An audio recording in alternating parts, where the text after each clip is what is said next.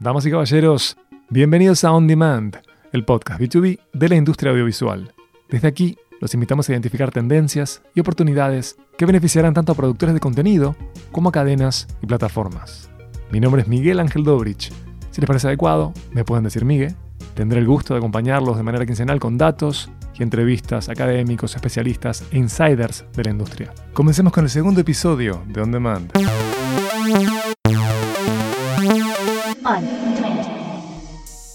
La pandemia aceleró tendencias, confirmó hábitos de consumo y en muchos casos complicó la logística de nuestros trabajos.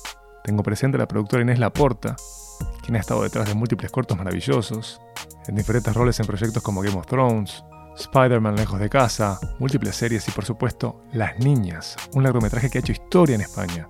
Recuerdo vívidamente cuando ella me narraba cómo afectó la pandemia la vida de rodajes y lo comparto con ustedes. Mira, te puedo comparar incluso ahora lo que fue en trabajar en un momento de pandemia en una serie a nivel nacional para España y ahora estoy viendo un poco la experiencia internacional, ¿no?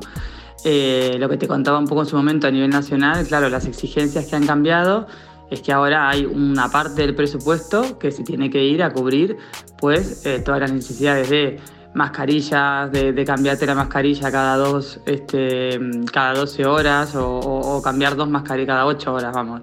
Cambiar la mascarilla dos veces durante el día, eh, una persona que se encargue de todo el mundo, de, todo el tema de, del COVID, ¿no? De, es un nuevo departamento, por así decirlo, que se ha formado que es dependiendo obviamente de las dimensiones del proyecto, a veces es una persona, que es como lo, se está dando en las series españolas, o a veces son un departamento entero de 10 personas, como la serie en la que estoy ahora, ¿no? Entonces, eh, pues claro, la, la, diferencia es muy grande, obviamente más que nada por, por, la cantidad de gente que hay en rodaje, ¿no? En una serie española de media tú tienes unas 70, 80 personas de repente, de media en rodaje todos los días, y en una serie americana como la que estamos haciendo rodando ahora, igual tenés 400 personas en, en el set, ¿no? Entonces, claro, la, la, gente pues hay hay que cubrir, ¿no? Eso, eh, hay que llegar a todos. Y por otro lado, pues básicamente la dinámica sigue siendo un poco la misma, ¿no? Eh, una vez a la semana nos hacen, en este caso, en la serie americana, nos hacen una PCR directamente, todas las semanas nos hacen una PCR eh, en, las series españolas nos hacían antígenos y dependiendo de lo que dieran antígenos o si había algún caso tal, pues ya sí que te hacían PCR. Y luego, eh, pues obviamente, el tema en el catering todo em, individualizado, ¿no? Por ejemplo, ahora en este catering yo no puedo tocar nada. Eh, a mí me sirve el café o no sirve el café la gente de catering, te da la comida la gente de catering. Tú no tocas nada de la comida, ¿no? Todo te lo dan. Eh, y eso sí que, lo veo como mucho más estricto de repente ¿no? que, otras veces. El profesor Scott Galloway sostiene que el 2021 es el año de la gran dispersión, la macrotendencia que está impulsando el mayor cambio en nuestras vidas y en el mercado. ¿A qué se refiere con eso? Es bien sencillo. La dispersión es la distribución de productos y servicios de un área más amplia, donde y cuando más se necesitan. Esto se da eludiendo a gatekeepers, eliminando fricciones y costos innecesarios. Como saben, en 2020, muchas empresas pasaron por alto los canales tradicionales de distribución, como tiendas y cines, en favor de entregas más rápidas y contactless, como dice el prof Galloway. El mundo de las grandes plataformas de video on demand es un mundo, siendo diplomático, parcialmente oscuro para los productores. A veces pareciera que estos profesionales juegan a ciegas, y cada tanto, en grandes eventos institucionales, en conferencias como la Code Conference, que lidera Cara Swisher para Vox Media, las plataformas comparten data. En la Code Conference, el co-CEO de Netflix, Ted Sarandos, dijo: We're trying to be more transparent with the market and with the time, with talent, with everybody, as to because everyone wants to know: Are you watching my show? Is my show being watched? And it's a big black box for mostly. Ted Sarandos afirmó que hay un espíritu de estar más abiertos a compartir información con diferentes actores, en sentido amplio, ¿no? Y mostró dos placas que circularon en redes bastante. Una en donde se veían las pelis y las series con más horas de visualización en sus primeros 28 días, y la otra placa en donde se compartía el ranking de pelis y series consumidas por más cuentas. Por favor, tengan presente esto. Netflix considera una obra vista si tuvo por lo menos un play durante dos minutos. Pero retornemos a la data, a la información. Sin querer ser injusto, esos datos compartidos por Sarandos sirven poco y nada para un productor. Y en paralelo, para mí fue una experiencia inquietante, ya que quedó a la vista cómo los casos de éxito son mirados y abandonados por las y los usuarios en nada de tiempo. hagan el ejercicio de dividir las horas por las cuentas. Pero tranquilos, hay métricas que pueden ser de utilidad para los creadores de contenido, como también para quienes buscan adquirir contenido.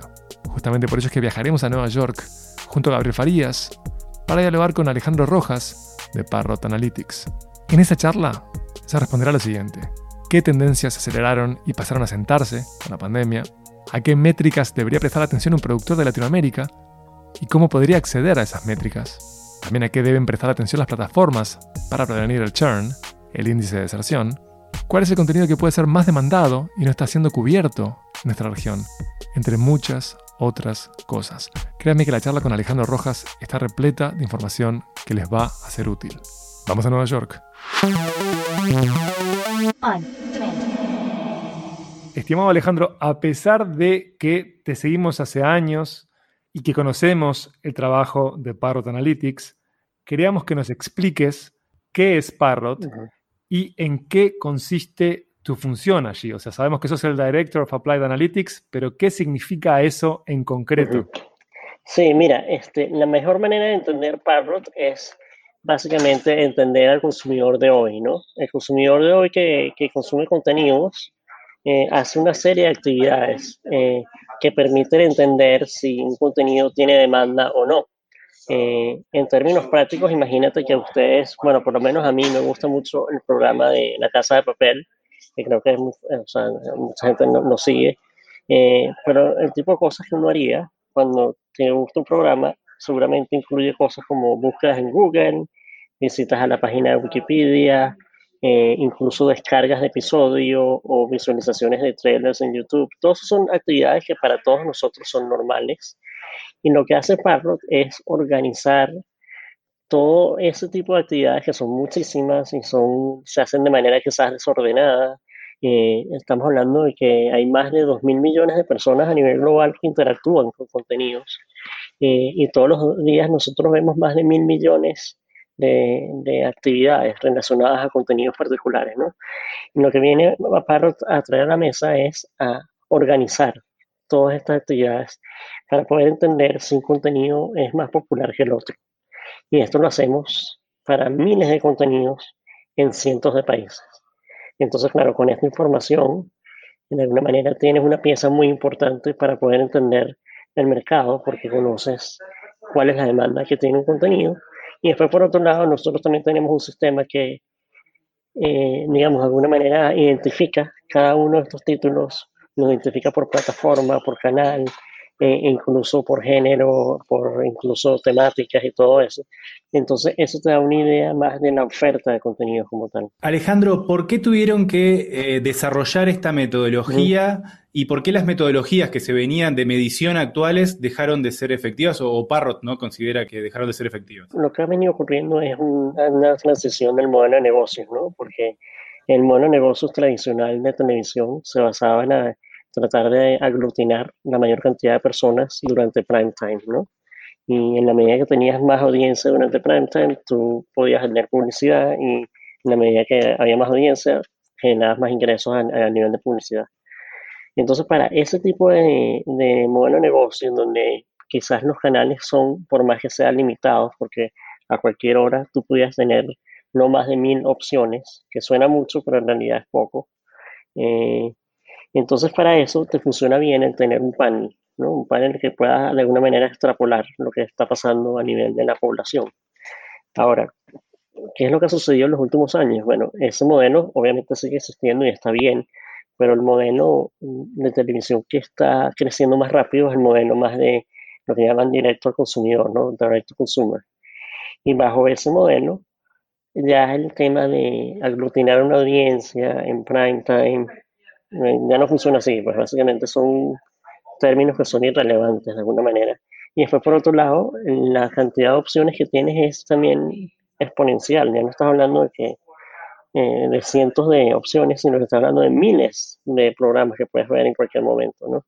Entonces, bajo esa dinámica, si uno quiere establecer un panel, eh, es imposible, básicamente, porque se vuelve muy complejo. O sea, básicamente es, muy complejo y lo mejor es entonces tratar de utilizar más bien las tecnologías de, Big Data para justamente aprovechar todas estas actividades que el consumidor hace y que lo hace a gran escala, para entonces después, en base a eso, analizarlo y poderte dar una, una mejor idea de efectivamente si esto es un contenido que al final del día va a ser que una persona decida suscribirse o no. Porque ya no es un tema tanto de si lo vio o no lo vio, es un tema más de, ¿tienes a este suscriptor, sí o no? Y esa decisión puede ser, pasa a ser una, una, decisión un poco más emocional, no es tanto, o sea, es un tema más de si te gusta el programa, si ese programa forma parte de tu vida. Y el poder recolectar todas estas actividades es lo que te hace entender un poco si esa conexión existe o no. Entonces, por lo que estás diciendo, puede ser que tampoco, o también se quede corto, si una plataforma liberara sus datos de, de popularidad de las series, también se quedaría corta la información. Claro, claro, totalmente, porque es una visión sesgada, ¿no? De, bueno, de lo que está pasando en esa plataforma. Eh, y por eso lo interesante de nosotros es que vemos todo. O sea, la idea es tratar de en nuestra unidad de medición es el programa como tal. ¿no? Y ese programa, como vemos, eh, la gente interactúa de ese programa de miles de maneras. Y la idea es que puedas hacer eso, pero para miles de programas, toda la oferta de programación que hay. Y, y, con eso entonces tienes una manera de entender efectivamente qué tan importante es un programa relativo a otro o relativo a un catálogo. Hablamos, digamos, un pasaje de, de paneles de, de, nivel muestrario representativos de una determinada comunidad uh -huh. a Big Data. Y, hablabas de 2.000 millones de interacciones por día y ustedes miden mil millones de interacciones por día. Eh, ¿cómo, ¿Por qué eso sería representativo o daría un dato válido, digamos, a tomar en cuenta? Sí, sí, bueno, en, en estimado que nosotros tenemos que hay 2.000 millones de personas que interactúan con contenidos y dentro de esas personas siempre hay una serie de actividades que pueden hacer. Y nosotros a nivel de data eh, lo que tratamos es de justamente capturar la mayor cantidad de información posible. O sea, no es que, no es que hay como un límite, sino más bien el tema de Big Data es mientras más data mejor, eh, porque eso permite tener un mejor entendimiento de lo que está pasando. ¿no? Entonces, por eso es que nuestras fuentes de datos son tan variadas como lo que puede ser si la gente le dio like en Facebook a la página de, de un programa o si la gente vio el trailer o si le dio, lo compartió eh, o incluso cosas como que si me descargaste, si lo comentaste, hay tantas cosas que puedes hacer. Eh, y lo que nosotros tenemos a la mesa es capturar todo eso y después tener bajo un algoritmo que hemos desarrollado que se llama Demand Rank, el poderle dar un peso específico a cada cosa que va proporcional al tiempo y el esfuerzo que toma hacer cada actividad. Porque al final, toda nuestra premisa básica se basa en lo que es en la atención, en la economía de la atención, lo que llaman la attention economy. Entonces, fíjate que con todo esto que hemos hablado, cantidad ilimitada de contenido que tienes para, para que tú, tú, puedas ver, la única cosa que, que es escaso es el tiempo. O sea, tú, yo, todos los que nos oyen, solamente tienen 24 horas al día, ¿no? Entonces, la manera de nosotros entender qué tan importante es algo es en la medida de que capturas la actividad que ese programa está generando, pero también un poco es esas actividades que se están haciendo, qué tanto tiempo toman. ¿no? Cuando combinas todo eso, tienes una métrica que es muy poderosa, porque te da un indicativo de cuál es la atención que estás captando de todo el, la, el público. Y como te digo, eso no tiene límite al final. O sea, nosotros más bien lo que tratamos de hacer es capturar la mayor cantidad posible y, y es, eh, o sea, mientras más data tenga, mejor. Un contexto de opacidad de analytics por cómo se comportan las plataformas, ¿a qué métricas debería prestar la atención un productor de Latinoamérica y cómo podría acceder a esas métricas? Claro, va a sonar un poco como eh, parcializado, ¿no? Pero, pero en realidad lo que yo he observado empíricamente es que la métrica de nosotros, que es demanda, que es poder capturar todo esto a nivel de un contenido, es súper poderosa porque está correlacionada en un punto 99% con la cantidad de suscriptores que una plataforma quiere. Sea, en la medida que tú tengas más demanda, tienes más suscriptores, ¿no? Obviamente el modelo de, estos, de estas plataformas es tratar de tener la mayor cantidad de suscriptores. Entonces, si yo soy un productor y tengo una, una serie, mi primer indicador tiene que ser, bueno, ¿cómo logro este, que esta serie tenga demanda? ¿no? O sea, cuando tú estás haciendo, tienes un proyecto, obviamente tienes, el proyecto te tiene que apasionar y eso es normal. Pero también al final tú tienes que seducir a una audiencia, ¿no? Es como, como enamoras a esa audiencia. Y la manera de enamorar a esa audiencia o seducirla es teniendo la mayor cantidad de conocimiento posible sobre esa audiencia, cómo se comporta, qué es lo que le gusta, ¿no? Yo uso una analogía siempre de, por ejemplo, si tú estás en un proceso de enamorar a una novia, este, a ti te interesa saber si esa novia le gusta tomarse café caliente a las 6 de la mañana o a las 7 o a las 8, porque de esa manera sabes qué es lo que deberías hacer para, para lograr que, eh, que eso suceda, ¿no? lograr ese enamoramiento, esa solución. Entonces, más o menos algo así en temas de, de, lo que son los productos de, de, contenido. La idea es que tú, obviamente, cuentes tu historia, es lo que te apasiona, pero el poder entender cómo esto lo ve un tercero o lo ve la audiencia, obviamente es, pues, eh, te da una ventaja porque puedes entender cuál es el impacto que esto puede tener eh, y el poder saber la demanda que esto genera va directamente asociado a la cantidad de suscriptores, que va directamente asociado a los ingresos que generas para una, una plataforma. ¿no? Quizás sea tonto esto, pero me pregunto cuál es el vínculo que hay, cuál es la correlación que hay entre la demanda y el play. Porque si no fuera lineal la correlación entre la demanda y el play, lo que tenemos es a las plataformas que lo que les importa es la suscripción, no las visualizaciones. Y a los productores, a quienes les importaría nada más que tenga demanda su contenido para picharle a las plataformas. O sea, se podría entrar en un absurdo en donde no se visualiza nada. Sí, no, pero, o, sea, lo que pasa es que fíjate que dentro de lo que es el tema de demanda, entra también todo el tema de visualizaciones, ¿no? De hecho, o sea, si tú miras un contenido, obviamente eso, eso es una, una expresión de demanda muy fuerte. Eh, ahora, no es la única, ¿no? Este, y yo creo que ahí está el punto, porque al final eh, sucede mucho, me imagino que les ha pasado que de repente ven una serie y dicen, bueno, sí, la vi, pero no me cambió la vida y, eso no va a hacer que te suscribas o no, eh, a diferencia de, bueno, eh, cuando logras una serie como, no sé, un Game of Thrones o este, un Succession o, series que al final tienes como que un fanatismo por ella, que dices, no, me tengo que suscribir a HBO Max porque está Game of Thrones. Y yo creo que ese es el punto, cómo logras en que al final que, que desde el punto de vista práctico, además entendiendo que las audiencias son todas muy diversas, ¿no? Cada persona, quizás un show favorito de cada persona es diferente. Y la idea es que tú logres tener una oferta de contenido donde siempre vas a tener el programa favorito de esa persona, ¿no? Entonces, se vuelve un juego que es más el poder entender nosotros lo llamamos en inglés taste clusters, que es como los clusters de preferencia. Eh, si tú logras entender esos clusters de preferencia, entonces puedes decir, ah, mira, aquí está este cluster que le gusta eh, temas de terror con sci-fi, por decir algo. Ah, bueno, déjame ver qué oferta tengo para que para darles el servicio que ellos están buscando, porque si no tengo nada, se me van a ir, ¿no? Entonces un poco así, no vas como, es como desmenuzándolo en, en, estos clusters, que pueden ser miles en realidad, porque la definición del cluster es muy variada, porque como se llama el cluster, ah, ya no es tanto un tema demográfico, si bien eso, eso lo tenemos y se puede ver, pero el tema demográfico pasa como a un, a un segundo, porque al final lo que a ti te interesa es cuáles son el tipo de contenido que logra que esta persona se quede, se enganche. Y pueden ser personas muy diferentes pero no tiene el mismo gusto, ¿no? Entonces tienes que mantener ese hilo. En relación a eso, ¿a qué deben prestar atención específicamente las plataformas para controlar el churn, el índice de deserción? oye, eh, justamente va muy orientado al poder entender cómo cada programa eh, tiene afinidad con el resto del catálogo, ¿no? Entonces, tú lo que te, lo que te, lo ideal es que tú puedas decir, bueno, déjame ver, déjame ver mi catálogo, déjame ver cómo cada programa de alguna manera tiene afinidad o no con el resto del catálogo.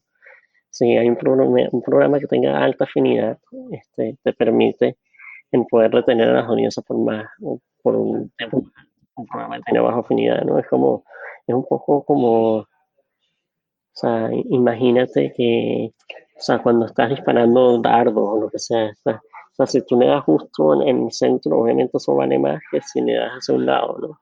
Es lo mismo, ¿no? O sea, si tú tienes un programa que al final va justo al centro de todos los, todos los, toda la audiencia que tienes, es perfecto.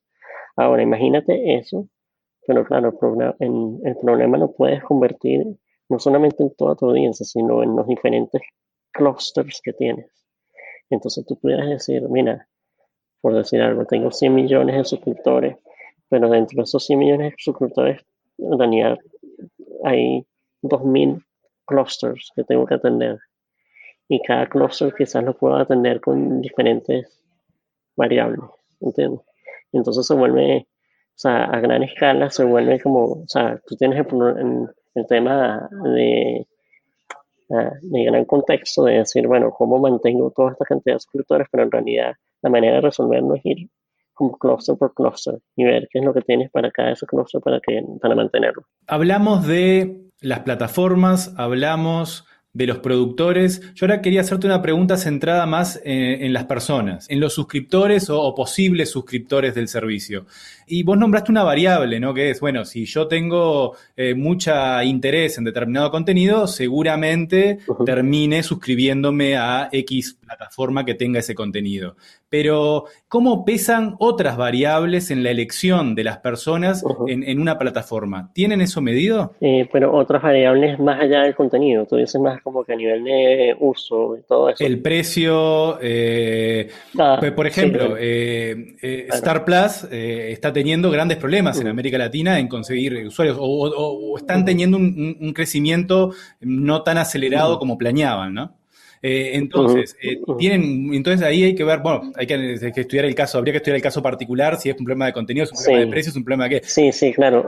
o sea, obviamente cuando tú estás hablando de oferta y demanda y hablas de, bueno, tienes una oferta de contenido, siempre el tema de precios es importante, ¿no? Este, yo siento que a nivel de Latinoamérica eh, todavía queda mucho por experimentar en términos de cuál es el modelo ideal, ¿no?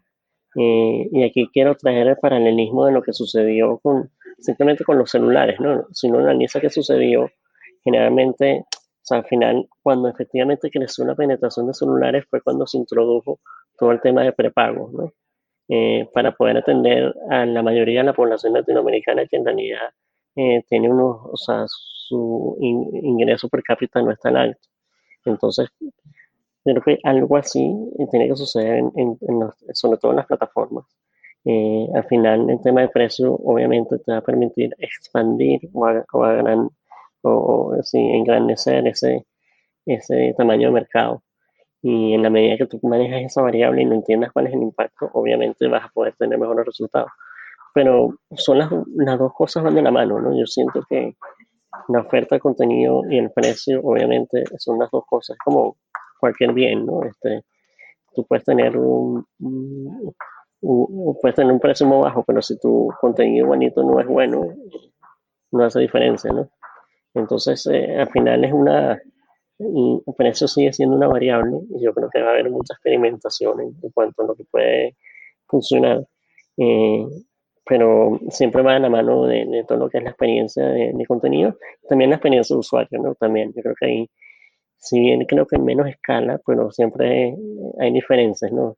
Yo creo que al final del día, eh, en términos prácticos, el contenido sigue siendo lo que te va a traer y va a decir, déjame, déjame ver esta plataforma ahora. Si, si a nivel técnico no cumples con un, o sea, con, con un comportamiento o un funcionamiento básico, obviamente eso también te impacta, ¿no? Porque si, si el app no carga o no sé, o se queda congelado, todo eso, eh, va en detrimento de la experiencia de usuario y obviamente entonces va a tener impacto. ¿no? Este, pero esas son las tres variables. De todas esas tres, obviamente, para mí el contenido sigue siendo lo más importante, porque es lo que, lo que la gente al final con la que la se, conecta. Hoy más temprano nombrabas, bueno, que el gran tema de fondo de todo esto es la economía de la atención. Y, Netflix ya anunció, y de hecho ya está haciendo pruebas, de ingresar en los mercados de los videojuegos, ¿no? De ofrecer en su plataforma videojuegos. ¿Cómo, digamos, primero es preguntarte por su interpretación de esta jugada, qué es lo que está haciendo Netflix con, esto, pero además quiero saber cómo una plataforma de medición de demanda eh, como Parrot está eh, atajando esta jugada, digamos, cómo, es, qué, qué, es lo que está haciendo para también este, medir y cómo los afecta. Sí, eso es una buena pregunta. Primero, eh, el tema de contenido es, o sea, varía, ¿no? O sea, no hay una, no hay como una receta que tú digas, ah, no, es que siempre falta más de esto. Más bien lo que sucede generalmente, eh, como sucede en cualquier mercado, eh, empiezas con algo que funciona y dices, ah, déjame hacer más de esto, hasta que llega un momento que se satura, ¿no? Un poco, yo creo que todo lo que son las historias narcos de Latinoamérica, un poco ha pasado eso, ¿no? Este, empezó, digo que eso estaba funcionando y llega un momento que ya haces demasiado, entonces por eso que un análisis que es interesante es poder ver oferta contra demanda, porque eso te permite poder saber, bueno, dónde hay oportunidades, donde son como lo que llaman espacios vacíos, ¿no? O white spaces. Y, entonces, claro, a nivel de Latinoamérica, yo siento que también el tema es que depende también mucho de cuál es la audiencia que estás mirando, ¿no? Eh, si tú estás mirando todo el mercado como tal, es muy diferente a si estás mirando solamente los suscriptores de OTT. Y al final yo creo que va a haber una convergencia. Yo siento que en la medida que se hagan más contenidos este, que logren atraer al resto de la población, va a haber una convergencia. Este, y, yo creo que por lo menos Star Plus es una, eh, es una iniciativa que va en, esa, en ese camino, ¿no? buscar contenidos generalistas que, que tratan de atraer un público más general. bueno, eh, al final como todo también es un proceso que, de aprendizaje, de entender qué funciona, qué no, este, y ahí es donde un poco el rol de los datos te puede ayudar porque entiendes toda la oferta que hay, qué es lo que deberías tener, qué es lo que no existe. y como te digo, no hay una fórmula así estática, sino un proceso. Y un proceso que también requiere usar los datos, pero también un poco la imaginación, porque es como que muchas veces la, la mejor decisión es como que tomar la fotocopia negativa de lo que los datos te dicen. ¿no? Entonces, por ejemplo, si te, los datos te dicen, no, mira, es que está funcionando en, en las historias narcos, por decir algo, eh, ah, déjame ver cuál sería lo opuesto a eso que no hay. De hecho, hay muchos productores que la manera como ellos enfrentan los proyectos es más como, mm, déjame ver qué es lo que no está hoy en pantalla. Y, y, eso pasa por un proceso, no te digo, eh, de imaginación, en donde ese proceso creativo, el tener acceso a los datos, obviamente te ayuda porque te da como una manera de explorar los caminos, ¿no? Entonces te dice, bueno, déjame ver, creo que tengo una hipótesis de que hace falta más, por decir algo, historias sobre eh, ídolos deportivos, por decir algo. Bueno, déjame ver, ok, miremos eso, a ver qué dicen los datos, si han habido, cómo les ha ido. Tienes una manera de entender eh, y anticipar lo que va a suceder, ¿no? Un poco eso es lo que se busca. Bien. ¿Cuál es el contenido que puede llegar a ser más demandado y hoy no está cubierto en nuestra región? Mira, eh, uno de los géneros más demandados en Latinoamérica sigue siendo todo el tema de dramas criminales eh, y thrillers, en realidad. Eh, todo ese género siempre, a nivel de tamaño, a nivel de interés, siempre es uno de los que está en el tope. Y bueno, y, te das cuenta también porque quizás las series en español que han logrado más resonancia a nivel mundial también están dentro de ese género, ¿no? Entonces, eso por ese lado creo que es, interesante rescatar. Después tienes otras cosas, elementos quizás más particulares, pero por ejemplo, todo el tema de comedia eh, puede tener mucha demanda local, pero son contenidos que terminan viajando un poco menos. Eh, uno de los indicadores que nosotros medimos es la viajabilidad que tiene un contenido. Entonces, claro, el contenido de comedia puede ser que el contenido de comedia mexicano funcione bien en México, pero si lo quieres llevar a Argentina no, no se conecta, ¿no? Eh, y eso un poco es lo que muestran los datos. Entonces, como todo, siempre hay como un, un trade-off, ¿no? Es como que algo te puede dar un positivo de cierta manera, pero también puede tener un negativo y por eso al final la manera de analizar todos estos contenidos es viendo más como esa visión más 360, donde lo analizas de diversos puntos de vista, ¿no? Y cuando haces ese análisis, es lo que te digo, siempre lo que son eh, historias que están enmarcadas dentro del drama criminal es lo que funciona bien localmente, más viaja. Entonces, eh, eh, ese sería el género más, más importante. Pensando en la evolución también que acelera la pandemia, ¿cómo es que se viene dando la sinergia o las sinergias entre las plataformas de SBOT mm. y el ABOT. Y también en paralelo, cómo viene funcionando algunas como reencarnaciones de la TV lineal en este contexto. Sí, sí, sí. Bueno, es un poco lo que conversábamos, ¿no? Que yo creo que va a haber mucha experimentación ahí. El modelo SBOT eh, funciona para ciertas cosas, pero yo creo que Enable va a ser muy útil para poder eh, hacer crecer el tamaño de mercado de lo que es streaming en Latinoamérica, ¿no? Y eso va atado quizás a que también los contenidos que se van a poder ver en Avot quizás van a ser más similares a los que se ven más en TV lineal. O sea, se va a ver quizás como una, sí, una convergencia. Eh, igual, eh, sí, fíjate que incluso, yo no sé si esto lo vieron, pero ayer salió una noticia que eh, cosas como que la Fórmula 1, que digamos en el pasado siempre estaba más orientado a canales de deportes y más televisión lineal y todo eso. Eh, el CEO de Netflix dijo que, que, ellos estarían pensando en el poder eh, hacer una, licenciar la Fórmula 1 si tienen los derechos a nivel global. Entonces como que es un cambio muy radical, ¿no? Netflix que nunca se ha metido en temas de deporte. Ahorita creo que hay más, uh, tienen como más uh, apetito para eso porque también saben que eso les puede hacer crecer el tamaño del mercado. ¿no? Todo el mundo está buscando expandir eso, lo en, inglés el Total Addressable Market, que es el TAM, ¿no? En la medida que ese TAM sea más grande, este, obviamente tienes más posibilidades de crecer. Y entonces, claro, cualquier herramienta que te sirva para hacer eso, la vas a utilizar. Y y obviamente los modelos de negocio eh, es una manera de hacer eso, ¿no? Y por eso Naybot viene como que, yo creo que el paralelismo aquí, yo de nuevo volviendo al, ejemplo que di de los celulares, para mí el postpago es el SBOT y el prepago puede ser el Naybot quizás, ¿no? Entonces hay que ver, todo está como en evolución, pero siento que, que puede dar respuesta a ese consumidor que quizás tiene eh, poco nivel adquisitivo pero que igual quiere entretenerse y que de repente no puedes monetizar mejor a través de acuerdos de publicidad. Tengo un par de preguntas específicas, pero previo a hacerlas quiero eh, aplaudir esa analogía. Este, me encantó lo de los móviles, eh, pago y prepago para entender al SBOT y al ABOT, es decir, las plataformas de video on demand por suscripción y las plataformas de video on demand que tienen publicidad. Em, Sí, por cierto, esa analogía no es, mía, no es mía, es de Carlos Ariza de, de, CIE, pero, pero sí, conversando con él, salió ese tema y me parece que es buena. Es buena, tiene trademark, pero es muy buena, mm. es muy buena. Mm, sí, sí, sí, Volviendo a la animación, ¿no? Volviendo a este como esperable pico de consumo animado, este, y sobre todo me imagino que considerando, no sé, los momentos en los que diferentes mercados tuvieron a los niños sin clases o, que tenían a los niños teniendo clases en su casa. También hubo una especie de boom de proyectos animados para adultos. Ah. Este, ¿Es sostenible este camino? O sea, ¿qué data tienen en relación al el continente de la animación en plataformas de video on demand?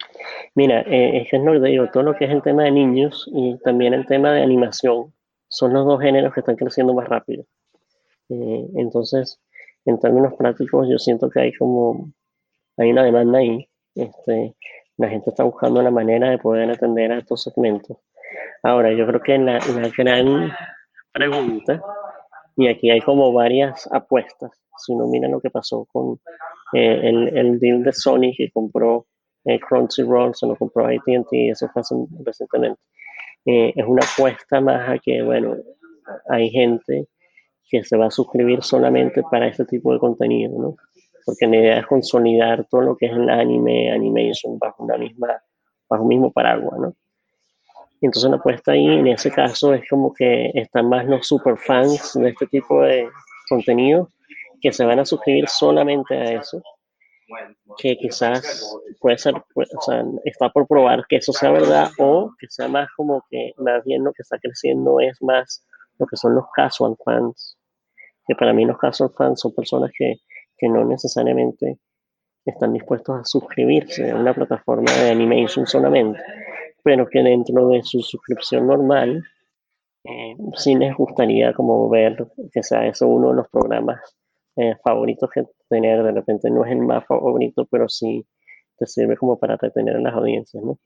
Dependiendo de qué tan grande es cada uno de estos segmentos, si los superfans es más grande que los casual fans, eso es lo que Digamos, yo creo que el mercado todavía está como en ese proceso de entendimiento.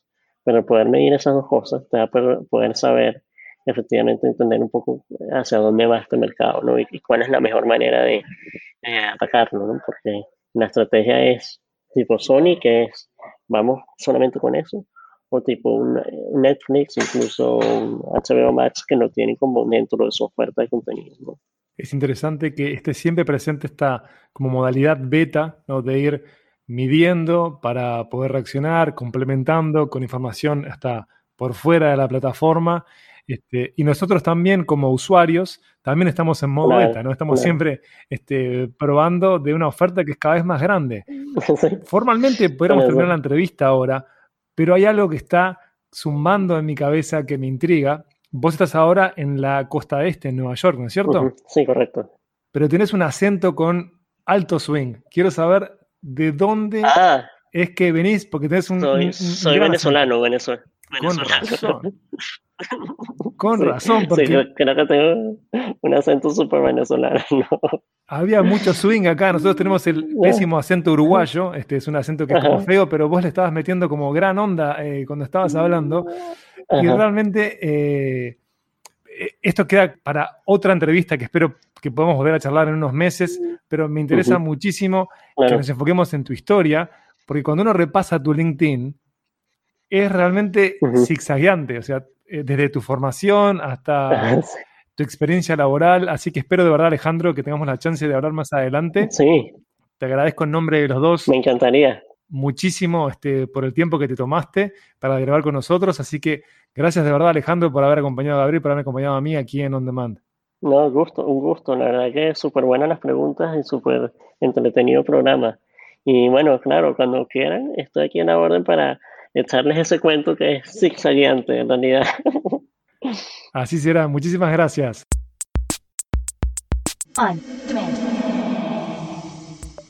Muchísimas gracias por escucharnos. Si este podcast te resultó útil o fue disfrutable para ustedes, compártanlo. Suscríbanse y saturen de estrellas al programa en Apple Podcast, así puede ser descubierto con mayor facilidad. Mi nombre es Miguel Ángel Dobrich y si lo desean, me pueden ubicar por Twitter en arroba Miguel Dobrich. On Demand fue producido por Dopcast para todo TV News. Nos escuchamos en 15 días. Hasta la próxima.